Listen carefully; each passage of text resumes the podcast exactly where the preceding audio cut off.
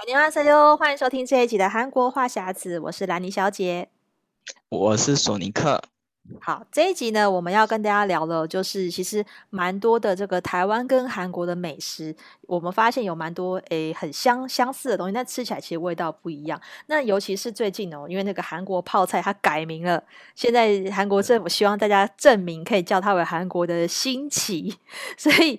这个新奇改名叫新奇，我们还是我觉得我们台湾人还是会叫它泡菜啦，因为大家已经太习惯了。可是其实韩韩国的泡菜，像台，因为台湾也也有。泡菜嘛，可是台式泡菜跟韩国泡菜其实吃起来味道就不太一样。索尼克，你觉得两个有什么差别？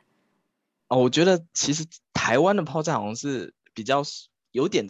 偏酸吗？还是就它，而且它比较脆一点，它是用那个高丽菜，对不对？因为我以前我的记忆，台式泡菜是我买臭豆腐的时候，哦对对，买臭豆腐一定会加台式泡菜，对，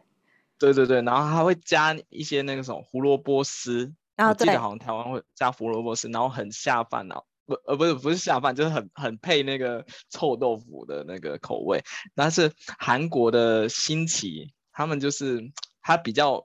吃起来比较软一点，然后它是比较腌比较久的一点的感觉，然后吃起来，而且韩国的泡菜其实它种类分很多，嗯，然后其实每一间泡菜，你如果去外外面餐厅吃的话，你就觉就会发现它每一间的泡菜其实有一点点口味上的不同。然后我之前听一个朋友讲说，就是那间那间店，如果去韩国餐厅吃吃的话，有名的餐厅的那个泡菜一定是非常好吃的。就是他们的泡菜取决，就是会影响到整间店的那个成败，oh. 就是已经是是一个关键因素。因为韩国人很爱吃泡菜，所以每间店的泡菜又有点不太一样。我我本我我本来是不太喜欢吃泡菜的人，嗯、但是我发现我去韩国之后，我开始有比较愿意去吃泡菜，是因为我也是认同你说的，就是餐厅的那个成败跟泡菜很有关系。因为我发现好吃的泡菜的那些餐厅啊，它端出来是整颗的。就是他，他没有切过，然后是整颗的那个高丽菜腌好，然后是让客人自己用剪刀去剪。对，对，我觉得只要让你用自己用剪刀剪，都是比较比较道地、比较新鲜的泡菜。如果他直接就是从冰箱端出来一盘已经就是弄弄碎的，然后或者是感觉冰很久的，嗯、那我就觉得很难吃。所以我就觉得这个泡菜新不新鲜，或是它是不是整颗让你自己剪，就就可以。就可以判别这个泡菜的好坏啦，我觉得。但是像台台式泡菜，我的印象也是差不多都是吃臭豆腐才会加的。可是台式的泡菜吃起来，我觉得可能是那个腌料的差别。因为台式泡菜你不觉得吃起来是，嗯、就是你很很明显可以感觉到有醋的味道啊？对对对对对，而且它都是白色透明的，嗯。嗯通常台式泡菜，我好像印象中都会腌在一个透明的那个管子，那个好像是装海苔的那个那个大的桶子。对，然后韩国的泡菜它就是腌在瓮里面，很多呃比较传统的是腌在瓮里面，就是以前那个韩，啊、如果你去韩韩屋村，你们会看到很多一瓮一瓮的那种，对对对，对，对，那种是腌泡菜的。然后一直到近期，就是韩国每一每一户家里都会有个泡菜冰箱，对对，就是专门冰冰泡菜。然后这点我也觉得很特别，就是为了泡菜，然后特地买了一个冰箱。然后我我的韩国同事跟我讲说，那个腌出来那个发酵的那个东西。就是他们那个冰箱是特别设计过，就是那发酵出来的泡菜会特别好吃，嗯、然后我就觉得很神奇。哦、对，连就连腌的方式，就腌泡菜的方式都有很大的不同。但是韩国的 kimchi 它是不是统称就是任何这种腌腌的蔬菜都算？因为我觉得那个如果我们统我们用中文统称泡菜，就是呃，就是它很多包括说是。像腌腌萝卜，或是韩国有很多，嗯、就是很多我们叫叫不出名字的蔬菜都可以腌成泡菜。可是台湾基本上我就是只有用高丽菜，还是那个叫什么大白菜去去腌，所以那个种类就就少很多。对，好像泡菜种类的话，其实韩国泡菜种类非常多，就是基本上数都数不完。然后他们就光是一一样，就是那种你看起来都一样的泡菜，他们会分，就是这个是配。就是放泡菜锅的泡菜，或者是你平常小菜吃的泡菜，oh. 或者是你要就是配汤吃的泡菜，就是他们其实它每一个泡菜细分下来还有不一样，就是还有一、嗯、它发酵的长短，还有分那个泡菜的种类，所以我就觉得哦，这其实光要研究这韩国泡菜，我就觉得是一个很博大精深的一个。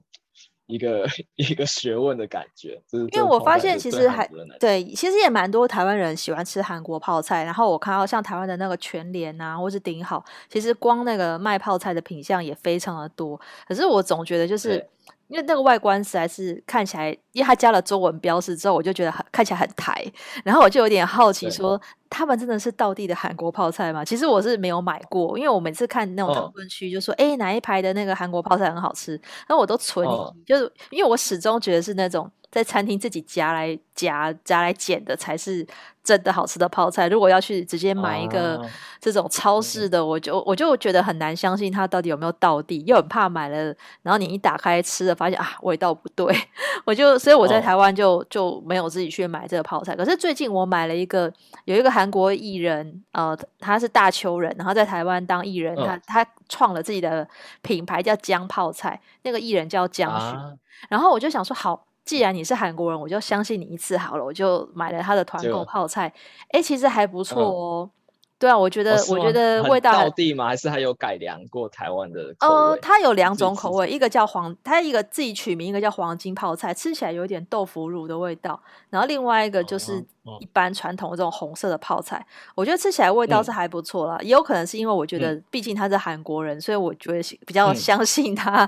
推荐的，就是比较不会怕说，因为台湾有很多很多料理，它都是挂韩式，其实是台式。嗯。所以我觉得，就是大家在买的时候，啊、我觉得我不知道其他人有没有这么讲究啦。因为像我们在韩国，如果生活过的人，哦、你比较可以比较的出来，哦、就算你不是很非常爱吃泡菜的人，你也可以吃出差别，对吧、啊？所以我觉得，就是这个泡菜的确是因为，而且。每个地方的口味也不一样嘛，韩国毕竟也不是一个小、嗯、小国，所以我发我觉得想说，如果是、嗯、可能是大邱口味跟釜山口味，或是首尔的泡菜，其实吃起来可能也会不一样啦。对，哎，但是说泡菜品牌，就是有一个牌子是大部分韩国人都认可，是中家泡菜哦，中家福，中家福，中家对，应该在台湾也可以买到，因为。韩国人不是出国旅游的话，都会带一张韩国泡面跟韩国泡菜嘛？有这个，我有买过那个真空包，哎、欸，可是它卖的很贵耶，它它小小一包非常贵，嗯。因为我看过超市，还有还有特地出那种就是旅行用的泡菜，有有有，真的真的很多韩国人也会买的，因为他们就是出国吃不习惯外国口味，真的一定会配泡菜带出去，然后他们会觉得说，哎，那那那个牌子做的泡菜是他大部分的韩国人都觉得很 OK 好吃的，所以如果不知道选哪个泡菜的话，可以试试看这一个，就这个至少是它的味道会比较接接近韩国人喜欢的那种口味。对，我可以认证它味道很好，但是它最大缺点就是它。比较 贵，哎，它这个，哎，它那个真空包才可能才十克吧，但就是大概就是倒出来一点点就没，可是可能就要快要一百块。我是觉得它就是价格偏高，要不然它味道真的是蛮好的。嗯，这个是，因为我看很多韩国人连吃。就算吃泡面，他会多买一个那个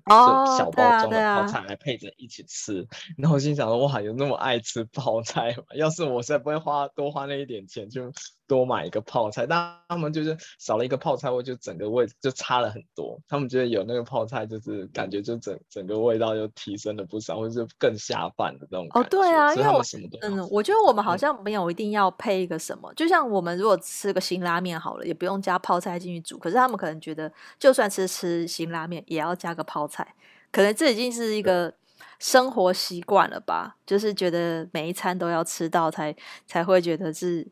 可能，可能这一餐才是才是一个完整。对，对，我就觉得他们是已经有这种根深蒂固的感，就是少了就是少，好像少了什么。因为我那时候，我记得我前前几天才跟我同事聊天，我就说，哎，你们韩国泡菜所有的餐厅都可以免费，就是免费吃到饱对，那为什么每年大家都还要一直一直在家里做泡菜？因为他们每年一定会自自己在家里腌泡菜，是一个很大的活动这样子，然后还要特地用那个泡菜冰箱。嗯、我说说，那你们直接出去外面吃就。反正你出去外面吃，就每天每天就可以吃到饱，为什么还要？他就说，那没有出去外面吃的时候，他们也一定要在家里吃泡菜，就他们一定要三餐都有泡菜，所以他们才会就是特别就是做那每年都要去做那个泡菜。对啊，然后我就觉得很神奇，就是、哦、对。因为我发现他们如果没有泡菜不能活的感觉。而且你没有看到像韩剧里面也常常就是就是那种，比如说公公婆婆或是什么，就是都会把做好泡菜拿去给那个儿子跟他媳妇家，就是要一一定要一定要他们放在冰箱里面，就是帮他们准备好这个泡菜。因为我那时候在在韩国上班的时候，我主管他也。带了两两大盒的保鲜盒，然后是说他家乡妈妈腌的，然后就是送给我。我就是哇塞，就是也觉得蛮感动。我第一次吃到真的是韩国人家亲手腌的泡菜，然后我觉得也我不知道是心理作用，但是我觉得可能真的也蛮好吃，因为它就是那种整颗要自己剪开的那种泡菜，所以我就把它，我在我就把那个泡菜用来做成泡菜煎饼，然后还有呃做成泡菜泡菜锅。哎、欸，我觉得味道真的是蛮好吃的，就是就是我我觉得真的不知道是不是真的是自己亲亲手做的，真的就是有比较好吃，我不知道。可是我就那时候感受到说，哇，韩国人难怪他们都要自己做，因为他们可能也很自豪，觉得说我自己做的就是比外面卖的好吃。哦，而且我之前听听韩国人讲说，他们就是每一家的泡菜会是不一样的，所以他们。如果你是女生，然后嫁给韩国韩国人的话，他们每年那种做泡菜的那个活动，你一定要参加。他们希望你就是那个自己的媳妇可以把他们那个家族的泡菜手艺给传承下去，就是有这个这这么一说，就是泡菜是对他们家是很重要的一个东西，就是因为每个人做不一样，所以那婆婆就会希望说，哎，她就把自己的泡菜的口味可以一直传下去的那种感觉，对啊，就还蛮特别。嗯对啊，不过我相信就是其实泡菜算是一个接受度蛮高的料理啊，所以因为现在在台湾或者说全世界，其实你讲 kimchi 已经没有人不知道它是什么东西，可你可能不知道细节，可是你一讲 kimchi 你就知道哦，就是那个红色的韩国泡菜，所以他们现在要证明叫新奇，我觉得当然是特别针对华语圈的市场，就是大陆啊、台湾。或者香港，就是要做一个区隔啦，因为因为我以中文来讲，我们全部都一律称为泡菜，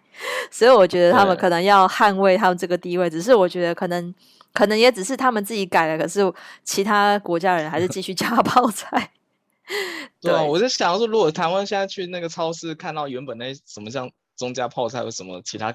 名称改成新奇，然后我心想，那到底是什么东西？我会还会有点不适应。我觉得外国人应该也会蛮不适应的。对啊，我是觉得这个改名有点没必要了。可是他们可能就是要捍卫一下自己的那个，就就是要做做区隔，所以要有一个这样子的动作，对啊。然后我们再看到其他的食物，其实像我们先先来谈一下炸鸡好了。其实炸鸡现在。因为随着很多台湾人去过韩国旅游，都吃过韩式炸鸡之后，其实现在在韩国炸鸡的口也蛮多，在台湾有在卖的，就是包括韩国的连锁店，嗯、或者说在台湾的一些韩式料理店也会卖韩式炸鸡。就是现在大家比较可以知道，就是哦，韩式炸鸡就是这个味道，有点甜辣，或是 Yangneom 就是这种有加酱料的这种炸鸡，跟跟台湾的炸鸡其实是差别很大。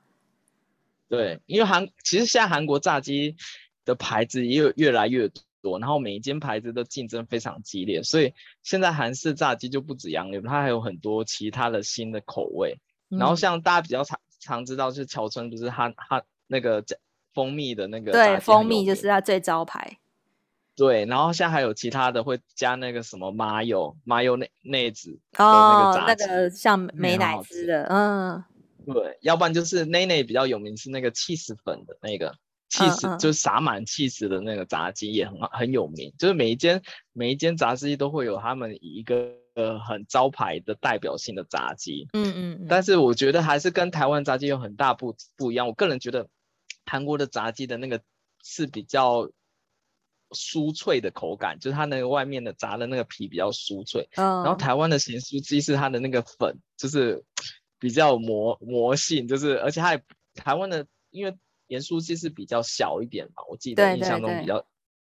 也比较小块，然后比较好入口，然后加上那个粉，然后还有那个九层塔，就是很大啊，对对，然后我就反反反而我就现在就比较钟情于台湾的盐酥鸡的，台湾的那种炸鸡的那种感觉。那南宁你觉得台台湾跟韩国哪一个炸鸡比较有魅力？其实我觉得各有千秋啦，因为我在去韩国之前也是都比较喜欢吃台湾的盐酥鸡，因为台湾盐酥鸡到、嗯、到这几年已经大家都比较常会买到是无骨盐酥鸡，其实现在大家也已经懒得啃骨头了，嗯、所以你现在去买几乎都是你可能买一份五十块六十块就可以吃到满满的一袋的这种炸鸡，然后又不用啃骨头就可以就吃的很实在，然后一定都要加对吧、啊？九层塔香，有些有些还会加大蒜。就是蒜味的盐酥鸡，就是在台湾也有几家是有特别、嗯、对。可是，在韩国的炸鸡，我我觉得它就是因为他们都是卖一整只的，就是你去店里吃，它就是一整只切成不同部位。嗯、当然也有那种纯，也可以买只有鸡腿的，或是对，对就是但但是大部分就是鸡腿跟鸡翅。对，可是那个对，可是分量就是很大嘛，然后。当然我，嗯、但是我在韩国的时候也是比较喜欢点去骨的啦，就孙沙的这种，因为我就是很懒、啊、很懒得啃骨头的人，所以我通常就会觉得去骨的最好，就是它比较像是都是鸡胸肉，嗯、我觉得我觉得也还算嫩啦，对啊，就是我我我个人喜欢吃鸡胸的部位，嗯、那也有人是喜欢吃像鸡腿肉，鸡腿肉其实也是、嗯、也是嫩，对，所以我觉得是那个部位选择的关系，还有那个调味，因为台湾的都是比较干。台湾就是撒粉，嗯、可是台湾不会把它做湿的，啊、就是你比较少看到盐酥鸡是把它做成像央牛这种加酱酱料的，所以我觉得对台湾人来讲，当时吃到韩式炸鸡的的那个呃喜就是惊艳的程度，是因为就是哎，原来它加了这个酱料，吃起来一样是酥脆，可是它多了那个酱料，吃起来就是比较就是口味就会觉得是不一样，嗯、对吧、啊？可是基本上我有一个呃。我有个朋友是，他是比较会吃的，他就说他可以吃出台湾鸡跟韩国鸡的差异。他说韩国厉害，韩国鸡是比较那个肉质会比较嫩一点，然后台湾鸡的那个肉肉质会比较结实一点。嗯，所以他可以吃吃出来，就说哎，就算是一样都是 KFC 的炸鸡来说的话，他会吃就觉得说哦，哪一个地方会就是就是韩国吃的跟台湾吃的有那么那么一点的不一样这样。因为我觉得吃出来哪边比较好吃吗？肉质我觉得要要吃出肉质比较难啊。可是我觉得这个炸鸡成不成功也也有蛮多的这关键因素。你看，第一个是这个肉质嘛，那第二个就是它用的油，嗯、它用的油是什么油粉也有差别。然后它炸的时间可能也有差别，还有它的调味。但是我觉得在台湾基本上，嗯、我觉得在台湾蛮难吃到难吃的盐酥鸡，是因为那个盐酥鸡粉啊，已经是一个标配了。然后台湾的那个第一台湾第一家盐酥鸡，它还有出那个盐酥鸡粉。其实你买那个粉回家，嗯、然后自己炸鸡块撒上去，也你也会感觉你在吃 台湾盐酥鸡。就是那个粉，我觉得这对对台湾人来讲就是一个记记忆台湾味。就是你闻到这个味道，你就知道啊，这台湾来的。就是我觉得这个算是一个蛮独特。嗯、可是我觉得台湾的的盐酥鸡很厉害的是，它什么都可以炸，就是它也可以炸汤圆。啊就做甜的也可以炸银丝卷，然后炸我们四季、嗯、蔬菜，炸四季豆、炸花椰菜，甚至可以炸皮蛋，然后什么鸡蛋豆腐，可以炸的品相非常的多。然后台湾小时候我也很蛮多人，就是那种家家户户的那种巷巷子就会有有这种盐酥鸡摊，然后有一摊盐酥鸡摊。对啊，这个就是很不很，我觉得就是街头巷尾的这种，就我觉得台湾的盐酥鸡摊相当于韩国的豆包鸡。年糕摊的地位，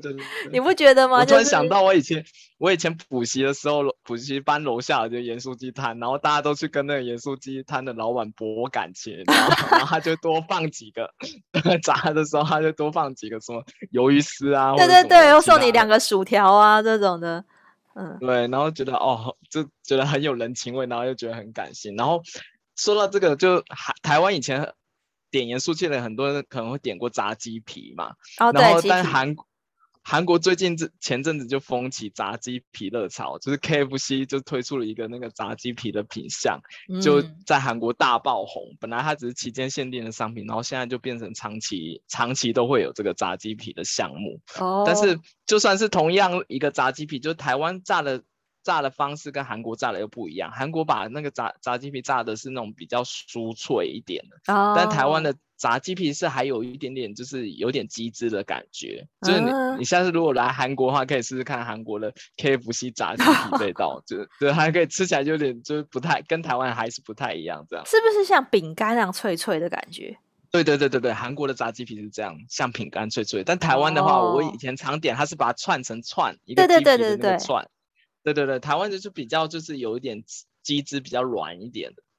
对我个人是比较喜欢台湾的口感。我记得我来韩国也可以试试。嗯，鸡皮我以前小时候不太敢吃，后来我长大有点过一两次，我就觉得哎很好吃，可是我又不敢多吃，因为我就想说鸡皮不是全部都是油脂的感觉，吃起来应该很肥吧？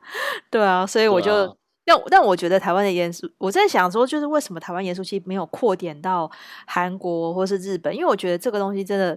就是它可以炸的品相多到，我觉得应该会让那个韩国人会觉得很惊艳，想说怎么可以 这么多东西都可以炸？因为在韩国基本上就是只有只有炸鸡，然后或是顶多薯条，或是就是就是没有太多的品相。对，我就觉得他们如果来台湾看到说哇，竟然连这个都可以炸或者什么，我就觉得台湾的商人很厉害，嗯、就是像是就是，而且台湾你会吃到小时候就可以知道什么欧龟条还是什么萝卜糕。哦或是什么玉米笋？哎、欸，其实可以炸的东西真的很多，所以我就觉得，而且而且炸起来还好吃，而且又很便宜，炸起来还好吃，对对也对。然后你大概你如果买个三百块盐酥鸡，你可以吃到撑死，然后再可以吃到十样。对，所以我觉得就是海外游子最怀念的其中之一都是盐酥鸡。对。然后希望激光香香鸡赶快来 哦！对啊，激光香香鸡也算是一个蛮有特色的炸鸡，对对，它可以拓展到海外。好，然后我们另外我们再聊一个是韩国有，然后也也进来台湾的市场，就是韩国的伊萨的吐司。其实这个伊萨吐司算是我当时去韩国旅游也是第一次去的时候指定要吃的的美食清单之一，因为那时候就看了很多那种布洛克游记啊，就提到说伊萨嗯。吐司多好吃，多好吃！所以我那时候就是跟我的旅伴说好，嗯、我们就去去梨大的时候，梨大那边有已经查好，梨大那边有一家，就去的时候顺便买，就在梨大的校园吃。嗯、然后我觉得，我觉得有一点小失望了，因为我觉得可能台湾的这种美而美或什么吐司已经很多了，太强。对，就是我吃到的时候，我觉得可能就是它，它听说是它差别在它的酱。就是它的吐司的酱是比较不一样的，然后里面放的料也还不错。可、嗯、是因为可能我我就我就觉得我，我觉得吃起来对我来讲是我是觉得还好，就是没有到那么惊艳的感觉。嗯、但它是好吃啦。哦、然后，但是我那时候就觉得说，反正你就是旅游尝试一下还好。那没想到，哎，过了几年，它还真的到台湾来展店。嗯，但是到了台湾之后，第一个就是价格变贵嘛。然后第二个是，我觉得在台湾的竞争力又、嗯、又变得更低，是因为台已经进来台湾了，然后台湾早餐店这么多，打不过美而美。对，而且因为它的价钱，它不能把它当做一个早餐吃，它可能一个要卖到一百多块嘛，然后就可能要把它当成中餐，嗯、可是当中餐你又吃不饱，所以 就他在台湾本来扩点了蛮多店，然后后来我看他就一间一间的收了，然后在一些美食街也很盛大的开张，然后后来也不见。哇，哎，我好奇台湾的伊莎它的开店时间是跟韩国一样很早就开了吗？还是它其实是做成是那种早午餐的那种概念？嗯，对，它没有很早开，它它可能就是那个大概十点多吧，或是或是就是它不是像，嗯、因为台湾早餐店是那种五六点就就去准备营业，就是就给那种上班族早餐吃的。可是来到台湾的时候，嗯、就有些还是开在那个百货美食街嘛，百货十一点才开，嗯、所以它就是。跟着百货的营业时间在在卖，所以我就觉得它的竞争力，包括我觉得是因为价钱啦，因为你在台湾的美而美，哦、对，你可能你好一百块可以吃很多，一百块可能可以买两到三个那个吐司里面有加料，因为台湾你如果要点一个，哦、好，你点一个有加一个鸡腿排的好了，已经算是比较贵的喽，哦、可能是五六十块，已经你已经会觉得它它在早餐店算比较贵的品项，哦、可是它是一。一整个鸡腿排是厚厚实的肉，啊、但是对但是伊萨它也它的料说出来说起来也没有到这么丰富啦，我我觉得，嗯对。可是可是韩国人我觉得也台湾韩国的那个伊萨比较口味是偏甜一点的感觉啊，对，对对。然后像台湾的我早餐有点过那种吐司蛋吐司蛋饼吗？还是吐吐吐司哎吐司蛋饼类似。吐司夹蛋，吐司夹蛋是类似那种的，但他们台湾的早餐店做法是把那吐司拿去那个吐司机烤嘛。哦，对啊，对啊，对啊。之后再把它上料，但是韩国的伊萨是直接把那个吐司切片，然后直接放在那个铁盘，对对对对对，煎。嗯，就那个做法有点不一样，然后他们会刷那个酱，然后还有蛋的那个煎法也不一样。台湾好像通常就直接就一个荷包蛋下去了，但是他们是韩国的伊萨是直接把它就是先打成那个混的那个蛋，然后才才下去倒，然后用一个那个蛋的模子，嗯，有一个煎蛋的模型的那个模器，然后把它煎成一个四方形的蛋，然后下去吃。哦对对对，我个人觉得台湾韩国的那个分量好像有点偏小，因为我一个大人这样吃，我就觉得吃完还是会有点饿。但是韩、啊、台湾的早餐店，我我可以点完以后，我觉得会有饱的感觉。对，不知道你有没有这种感觉？我觉得台湾早餐店算是很强啦，因为其实那个价格来讲的话，就是或是或是选择也很多，你就不会。你可能你如果只买一个吐司，你就是当早餐吃。可是如果你中餐，你可能会加一个蛋饼啊或者什么，但是这样加起来还也也还低于一个伊莎的价钱。但我觉得伊莎这种东西就是，我如果我去韩国旅游，我会去买。可是他来台湾开，我就可能买的意愿比较低。对啊，我对我觉得它品相可能要再多一点，就是它可以点的东西不要只是吐司。对，因为韩国我之前也去吃，但是我就觉得一个好像不够，但它的品相都是吐司啊，对啊，对啊，那就不想又不想点两个吐司，然后但吃一个又不饱的那种感觉。嗯，对，我觉得它在台湾就很多，我觉得它比较适合我，我因为我觉得它还是吸引那种。观光客去买，可是像现在又没有什么观光客，我就不知道说在韩国现在这些伊莎有没有也是导电还是什么？嗯、因为我感觉比较少是韩国本地人去买，我每次看到都是观光客在排队。对，但是像我我家我们。公司旁边有间伊莎，然后但他、嗯、他我我只是注意，因为我们公司那边不是算观光区，但我注意一下，他很多都是学生去买，因为我们那附近有那个学生有学校，哦、然后有的是学生会过去那边点来吃，嗯、当早餐或者是午餐这样子，嗯、对，但台湾可能。就我觉得台湾的卖点可能要加强一点，因为它如果卖那么贵的话，就是我觉得个人觉得分量也有点少。对呀，对真的是好。那我们另外再聊到一个，就是这个炸酱面。其实炸酱面在在台式炸酱面跟韩式，其实是我觉得这个算是差异比较大的一个一点。可是其实韩式的炸酱面也是中中式料理，也其实它也不是韩式料理。哦，对，因为他们但是。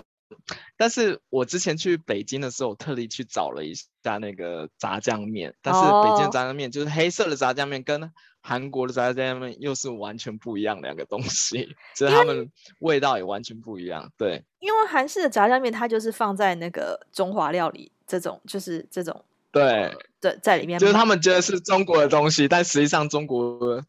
的那个口味跟他们又很大不一样，因为我觉得它已经 很大的程度就是以。做了口味上的调整，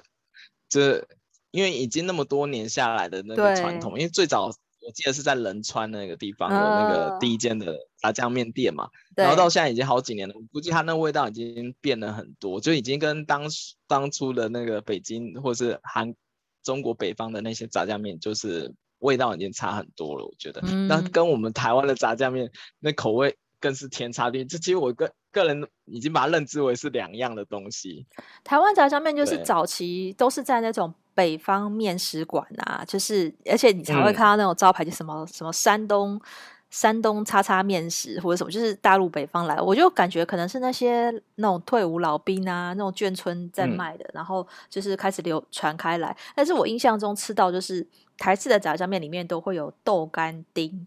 然后会加豆瓣酱。啊所以就是它，嗯、它也是这种，就是它，它就是豆，因为豆瓣的味道已经比较浓，所以你会比较比较，就是就是你就会感觉就是那个豆瓣味。可是韩式的炸酱面，我感觉是它只有酱，洋葱比较多，还有它会我我印象很多洋葱，我印象没有吃到什么料诶、欸，它它有肉末还是什么吗？哦、我觉得好像吃不到料的感觉。基本上好像很少肉末，它主要就是洋葱跟那个春酱的味道。哦，就是春酱是一个黑黑黑色的那个，就大家如果喜欢韩国炸酱面的话，来韩国除了买那个炸酱泡面，这炸炸酱泡面其实还还还原味道已经很足了。对，然后你还它超市区还会有那个白中原自己有出那个万能炸酱，买回去。然后还有一个是他们有像那个咖喱一样咖喱块一样，还有出炸酱块，哦，就是如果你很喜欢那个味道的话，你可以买回去家里，就是其加滚水下去，然后加面，就是炸酱韩韩式炸酱面的那种味道。就是其实，但你就会吃出它很很有点不一样，因为韩韩国炸酱面，我个人吃起来它也带一点甜味。对对对对对，就是有那种跟台湾的不太一样。就是、对它的那，我觉得好像是甜，你知道有种叫做甜面酱，它有点像是，对对对对对，就是北京烤鸭，它有附一个酱，也是这样甜甜的黑色的。我我就感觉是那一种口味，是那个叫那个，我们都称呼是甜面酱，它没有辣，嗯、可是它就是甜甜的。然后我，但是我就觉得有点可怕，是因为我好像看过那种那种中式餐厅，它就是一整，你就看它一整桶的原料放在那里，我就觉得那一桶里面有没有什么化学原料还是什么，就是因为是用黑色的，你这猜不出里面放了什么，但是它味道吃起来才很一致，就是这已经是一个就是中央工厂出出产的一样的味道，就是一模一样。但是我比较推崇的是它的那个炸酱面的面。我觉得那个面还蛮 Q 的、欸嗯，就是我还蛮喜欢那个面，所以我就觉得就是我可能久久会想吃一次，可是我觉得很空虚，是因为它就只有面，感觉是一个没有料的面、嗯，所以我就觉得吃起来。希望你你加点那个糖醋肉之类的。对对，他希望我加点。对，韩通通常中餐店都是希望大家加点那个糖醋肉。可是我做外带、就是欸，糖醋肉台湾的跟台湾也很不一样。台湾的糖醋肉是在那种就是中式餐厅吃合菜的才会去点，可是那个台湾的糖醋肉好像是加的那个比较会比较酸吧，那个那个调味是酸酸甜甜的，但是韩国的糖醋肉吃起来是就是呃有点醋的味道，台湾韩国的有点加醋，我觉得它是，是而且它是炸炸的比较对对对比较酥嗯。对，炸的比较酥一点。其实每间炸的都不太一样。但我推荐大家可以来那个韩国的那个香港饭店，白中原开的。哦。然后它有那有出那个炸酱面一半，然后加那个糖醋肉一半的盘盘套餐，哦，就是一人份的。对对对对，就可以同时可以吃到这两两道的经典。嗯。但是我觉得说到那个炸酱面，我。就是已经被那个维力炸酱面洗了很久了 哦，对对对，所以我每次想到说台式炸酱面，我就突然会想到那个维力炸酱面的那个味道，我就觉得这维维力炸酱面，这真的是一个很洗脑的一个味道。然后，哎，他他也有卖，他也有卖那个酱啊，维力炸酱的酱。哦，对我，我之前来韩国的时候，我有买一罐去，哦、但后来发现面面不对啊，吃面不对，你又觉得好像又少了点什么，就跟韩。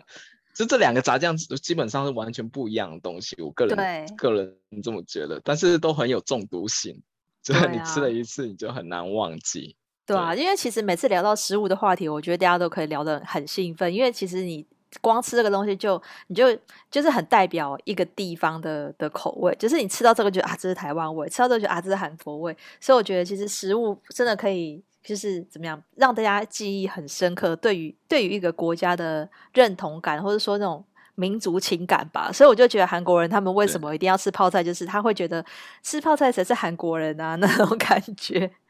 对，我觉得，而且他们的口味也很挑，就是知道我们这是正统的泡菜，这不正统，他们都会吃得出来。对，没错，所以，我们今天我们可能，哦，今天要聊的话题聊不完，我们可能下一集还是要继续跟大家聊一下这个这个两两边台韩美食的差别啦。那今天跟大家聊这么多，嗯，希望大家喜欢这一集的话题。那今天的韩国话匣子就到这边，如果想要追踪韩国的消息，可以追踪我的粉砖 Hello Lenny 兰妮小姐，还有索尼克的玩转韩国。那我们下一集再见喽，拜拜。嗯，拜拜。